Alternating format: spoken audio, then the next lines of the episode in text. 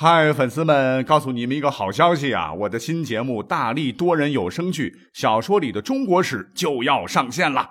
想要了解新节目或者跟我互动聊天，赶快来加入 VIP 粉丝群，入群二维码就在本期节目的声音简介中。你也可以添加我的小号，拼音大历史加幺零幺 D A L I S H I 幺零幺，然后拉您入群，我在那儿等你。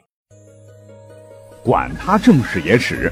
这里只有大历史，大力讲的历史正在播出。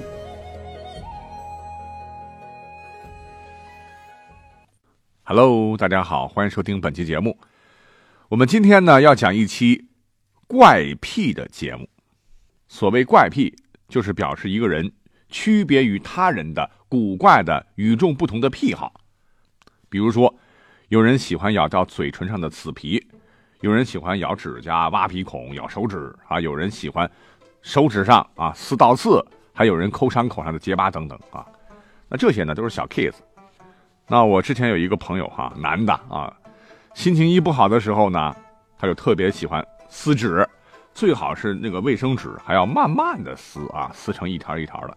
最后呢还发展到撕布。还有一个同学，大概是高中的吧，他洗手打完肥皂一定要。多捧一把水，然后淋一下水龙头。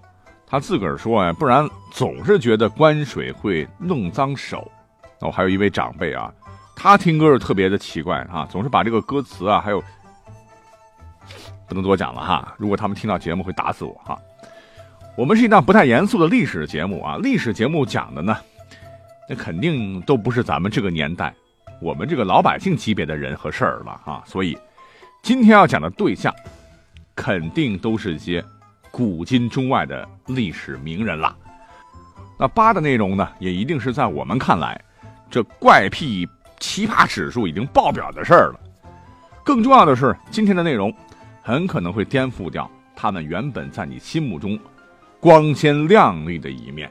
所以，下面的内容，请做好准备。先说的这位叫做毕达哥拉斯啊。先讲外国的，那我想我们在学世界史的时候都学过他啊。毕达哥拉斯两千五百年前出生在今天希腊东部的一个小岛，自幼是聪明好学啊，曾在名师的教导下学习几何学、自然科学和哲学。后来因为向往东方的智慧，是经过万水千山呐，来到过巴比伦、印度和埃及，吸收了阿拉伯文化和印度文明的文化。使得他在宇宙论方面、哲学思想、数学的研究方面啊，成为了开山立派、震烁古今的一代宗师。那尤其是在数学方面，西方长期都认为啊，中国称勾股定律啊，他们认为是毕达哥拉斯定理，他是首先发现者，而且呢，也是悟出万事万物背后都有数的法则在起作用的世界第一人。哈，那说了这么多，你大概可能不知道哈，他曾经创立了一个特别奇怪的宗教啊，自称教主，而且呢，要求他的追随者们要跟他一样啊，永远不吃豆子，啊，不吃豆子。你说这个事儿挺奇怪的哈。那时候他的学术造诣已经超脱了那个时代很多很多年哈，就像是穿越过去的外星人。那建立一个奇怪的神秘宗教，说自己是神啊。这倒没啥奇怪的啊，奇怪的是他自己不吃豆子，还不让别人吃豆子，真的是让人很难理解。你像昨天我就在超市买了一堆豆子哈，那原因据说也很奇葩啊，一个是因为豆子长得像男性睾丸，而他创立的宗教是号召大家要禁欲的，所以豆子 no。除了不要吃豆子哈，毕达哥拉斯啊还有一些怪癖啊，因为他是这个宗教的教主嘛，所以这些怪癖呢。都被奉为日常的行为准则，绝对不能违背。比如说，如果有东西落到地上，你绝对不能用手捡起来啊！用什么捡呢？用三只腿捡。谁知道呢？还比如说，不准碰白色的公鸡，还有，一定不要用铁拨火，还有不要吃整个面包，还有一个什么？不要在大路上行走。还有，绝对不要让燕子在自己家的房顶上做窝。后边还有啊，就是锅从火上拿下来的时候，不要把锅的印记留在灰上，要把它抹掉，还不能在光亮的旁边照镜子。那最后一个更奇葩，当你脱下睡衣的时候啊，一定要把它卷起，把身上的印记抹平。起床以后呢，你必须要把枕头上的褶皱弄平整，等等啊，都说明这老人家，那就是个强迫症晚期患者啊，无药可救，是个怪咖呀。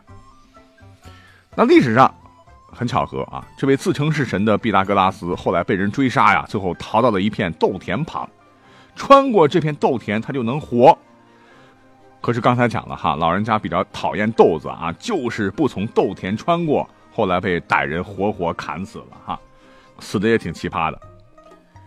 那后来呢，有一位深受毕达哥拉斯思想影响的希腊著名哲学家，叫做恩培多克勒。哎，就被他带到阴沟里了。那这个人的名字比较长，大家可能不太熟悉啊。简单介绍一下，恩培多克勒历史上也很伟大啊，是第一个提出一切事物都是由物质的不同组合排列而成的。当元素在力的作用下分裂，并以新的排列重新组合时，物质就发生了质的变化。这个观点的，那简单来讲呢，就是世界是物质的，物质是动态的。那值得一提的是。历史上著名的亚里士多德，就是延续改进了他的这一观点，使之成为了两千多年化学理论的基础的。除此之外啊，了不起，他也是记录光的速度、发现地球是圆的、认为有离心力这种东西的第一人。但是啊，由于受到老前辈毕达哥拉斯的严重影响啊，他真的是有一个跟常人不一样的怪癖，那就是他一直觉得。自个儿不是凡人，而是一个神啊！甚至坚信自己可以有让人起死回生的能力。我是神啊！我无所不能，我刀枪不入。最后，为了证明这一点啊，他是义无反顾地跳进了一个活跃状态的火山口。结果嘞，这位著名的哲学家在滚烫的岩浆中被烧成了气体啊！这回真成神了。意大利文艺复兴时期，我们都知道啊，出现了很多伟大的艺术家，比如说将要讲到的著名绘画家、雕塑家、建筑师和诗人米开朗基罗。当时他可是和拉斐尔和达芬奇并称为文艺复兴后的三杰，尤其是他的雕塑作品啊，达到了那个时代的巅峰。你你比如说，我们图片经常看到的哈，那个光屁股露小丁丁的大卫。那就被认为是西方美术史上最优秀的男性人体雕塑之一。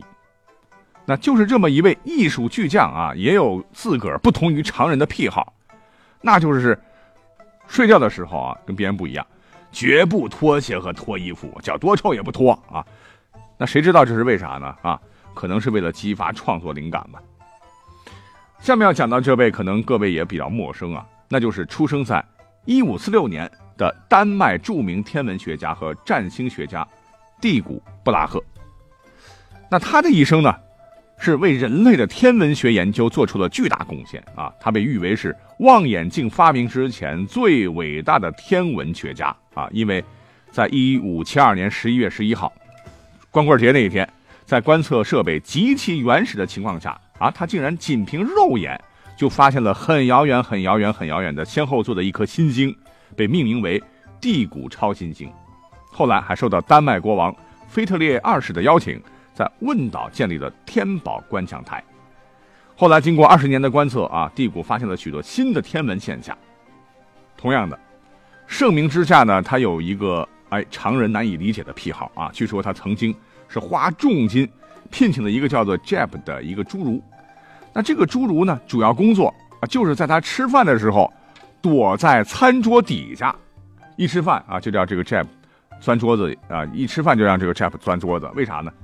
因为他坚定的认为侏儒有某种神奇的力量啊，可以让他产生特异功能，尤其是在吃饭的时候，让侏儒猫着腰哈，能够帮助他开启天眼啊。原来他发现那颗新星靠的是 Jeb 啊，那这位叫做 Jeb 的侏儒啊，真是立功了啊。双城记。《雾都孤儿》哎，这两部小说可能您听说过哈。那这两本书的作者就是十九世纪英国著名的文学家，叫狄更斯。他的作品特别注意描写生活在英国社会底层的小人物的生活遭遇，是反映了当时英国复杂的社会现实，为英国批判现实主义文学的开拓和发展做出了卓越的贡献。啊，什么叫做批判现实主义啊？就不讲了。但是呢，他的癖好啊极其歹毒啊，你真的是很难想象啊，能写出这么好文字的他，怎么能和这种啊这种癖好联系在一起呢？什么癖好呢？一个是。不管他在哪里睡觉，床一定要朝北，因为他觉得哈北边呢可以激发他的创造力。还有一个就是他特别热衷于梅兹梅尔式催眠术，没事呢就把亲朋好友叫过来来免费的催眠一番。而在生活中呢，他最不能容忍的那就是自己的头发凌乱，乱一丝都受不了啊！随时随地这梳子啊必须要放到目之所及的地方，随时来用，这样呢他才能感到踏实。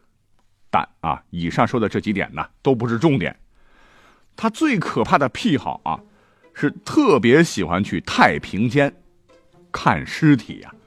他的理由很充分，他说呀：“哎呀，只要我到这个地方啊，就感到有一股看不见的力量引着我去太平间。我从来就没想过去那里，但总是情不自禁的就被吸引过去了。您听听他讲的啊，用现代的心理学的观点来讲的话。”那他不就是典型的恋尸癖吗？啊，好可怕！好，我们在历史课上啊，都学过资产阶级革命那一段。那下面要讲到的这位啊，我们可能都学过他的内容，那就是法国十八世纪伟大的启蒙思想家、哲学家、教育家、文学家，十八世纪法国大革命的思想先驱让·雅克啊。那他的思想呢，推进了启蒙时代的到来。但是啊，你很难想象，就是这位启蒙运动最卓越的代表人物，他有一个不能说的秘密啊，那就是他本人特别喜欢被打屁屁啊，而且喜欢到了只能光着屁股裸奔就感觉很嗨的那种状态啊。疯狂的时候呢，还要追在姑娘们后面哈，打我呀，打我呀，打我呀，是苦苦请求这些女士们能够狠狠的啪啪啪的拍打自己的屁股。啊，我们著名的思想家原来就是通过这种方式来找灵感的吗？啊，那只有他自个儿知道了。好了，随便讲了几位国外的哈，我们再留点时间来讲讲咱们国家的。首先登场的就是大名鼎鼎的纪晓岚。那之前讲过他的一些癖好，那绝对是出了名的怪啊，活脱脱就是一个超乎寻常的纵欲狂。啊，你比如说，抽烟就是他的嗜好之一。那据历史记载呢，他的烟瘾非常大啊，在全国都很罕见。他所用的这个旱烟袋，专门是为他定做的，容量很大，一次能装三四两的烟丝。在京城，他也有着“季大烟袋”的绰号。那他的食量更是奇葩啊，动辄每顿要吃到十盘以上的猪肉。有一回，他正在用饭的时候啊，正好有人光临。忽然就捧上了一个足足装了三斤猪肉的火锅，然后纪晓岚是狼吞虎咽，眨眼间全部吃光光，看的这个客人是目瞪口呆。但有趣的是啊，纪晓岚虽然爱吃肉啊，但是对鸭肉一点兴趣都没有啊。北京的全聚德啊，对不起啊，不去。其实纪晓岚最夸张的呢，还是在色字上啊。用现代人的这个观点讲呢，他可能患有性欲亢奋的病。因为书上记载啊，如果一日他不亲近女色，就要抽筋呐，皮肤像是开了裂一样；要是几天不碰女人，我的天眼睛是红的像火烧啊，憋的。好，之前讲过纪晓岚的故事，在这里就不多讲了。同样在清朝呢，还有一位著名的书画家，叫做谢管桥，是又成家学，少能会事，又善技击兵法，以诗书画三绝著称于世，是招安画派的名家。但是呢，他画画有个毛病啊，你别看他画画画的好，现在真迹啊，要是真有的话，怎么也值个最少几百万。但是当年他画画的时候呢，跟所有的画家作画的时候那可不一样，是创作的时候身边绝对不能有人看，一看哎就觉得画不好。每回作画都是先把门窗要关得死死的，没有光，而且是密不透风。哈，更有趣的是，回回作画找灵感呢。他就会把自己的鞋子、袜子全部扯掉，然后把书童叫过来，干嘛呢？让这个书童猛挠自己的脚心啊，也不怕痒。那不知道这位哥们有没有香港脚啊？总之，这位书童你辛苦了。那历史上还有一位怪人哈，号称清末怪杰啊，是精通英法德拉丁希腊马来亚等九种语言，获得了十三个博士学位啊，被称作满清时代精通西洋科学语言兼及东方滑雪的中国第一人。那他的名字叫做辜鸿铭。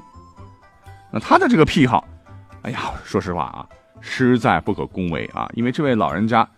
当年在写作的时候，一定要让自己的太太坐在身边，那干嘛呢？啊，不是端茶倒水，也不是帮着研墨润笔啊，而是要他太太脱了裹脚布啊，就在旁边坐着，因为他只有闻着那种啊又臭又酸的这个臭脚味啊，才能写出文章。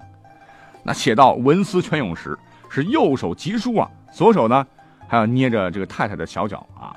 摸呀摸，捏呀捏，捏呀捏，摸摸啊，反正这哥们也不避讳啊，经常对别人说：“前代缠足，实非虐症。”其实啊，他并不是折磨妇女的。我妻子的小脚乃我的兴奋剂也。啊，我闻到一股好酸爽的味道。那时间关系呢，我们要再讲最后一位啊，那他呢，就是我国的近代国学大师，叫章太炎。他也特别喜欢臭的东西啊。比如说吃顿饭啊，顿顿就有臭豆腐啊，他不是闻是要吃啊。那他这个历史上绝对啊称得上是个怪人，你要跟他交往啊，走正常途径那可能要碰壁，因为他这个文人脾气有点大，但他有死穴，一个字儿啊，那就是臭。有一回有个画家叫做钱化佛，带来一包紫黑色的臭咸蛋给他，哎呦，把他高兴坏了哈。给我千金呐，我未必写一字；给我臭鸡蛋，简直就是珍馐美味啊！哈，来来来，钱兄啊，你说你要我写什么？只管讲。哎，没过几天，这个钱化佛又来了哈，带着一罐极臭极臭啊，比罐装的王致和还臭几倍的，叫做苋菜梗的这个东西啊，呀，好闻好闻啊！没想到这个章太炎是蹦高的喜欢呐，有纸只管拿来写。钱化佛就说。要问您老，写“五族共和”这五个字可好？OK OK 啊！没想到章太炎一高兴啊，竟然写了四十多张。那谁都知道，章太炎是一字千金呐。那得了便宜的钱化佛，于是隔三差五的来啊，又是臭花生，又是臭冬瓜，又是臭鱼烂虾的，反正是黑乎乎的，臭气熏天，怎么恶心怎么想吧啊！那经过这么几次接触啊，钱化佛一看时机到了哈，有一次就直接讲。那您就少写点啊，您给我写一百多张字儿，你看怎么样？哎，还有，那您落款的时候不要数张炳麟啊，章太炎的这个三个字名声大啊，你就写这个名字。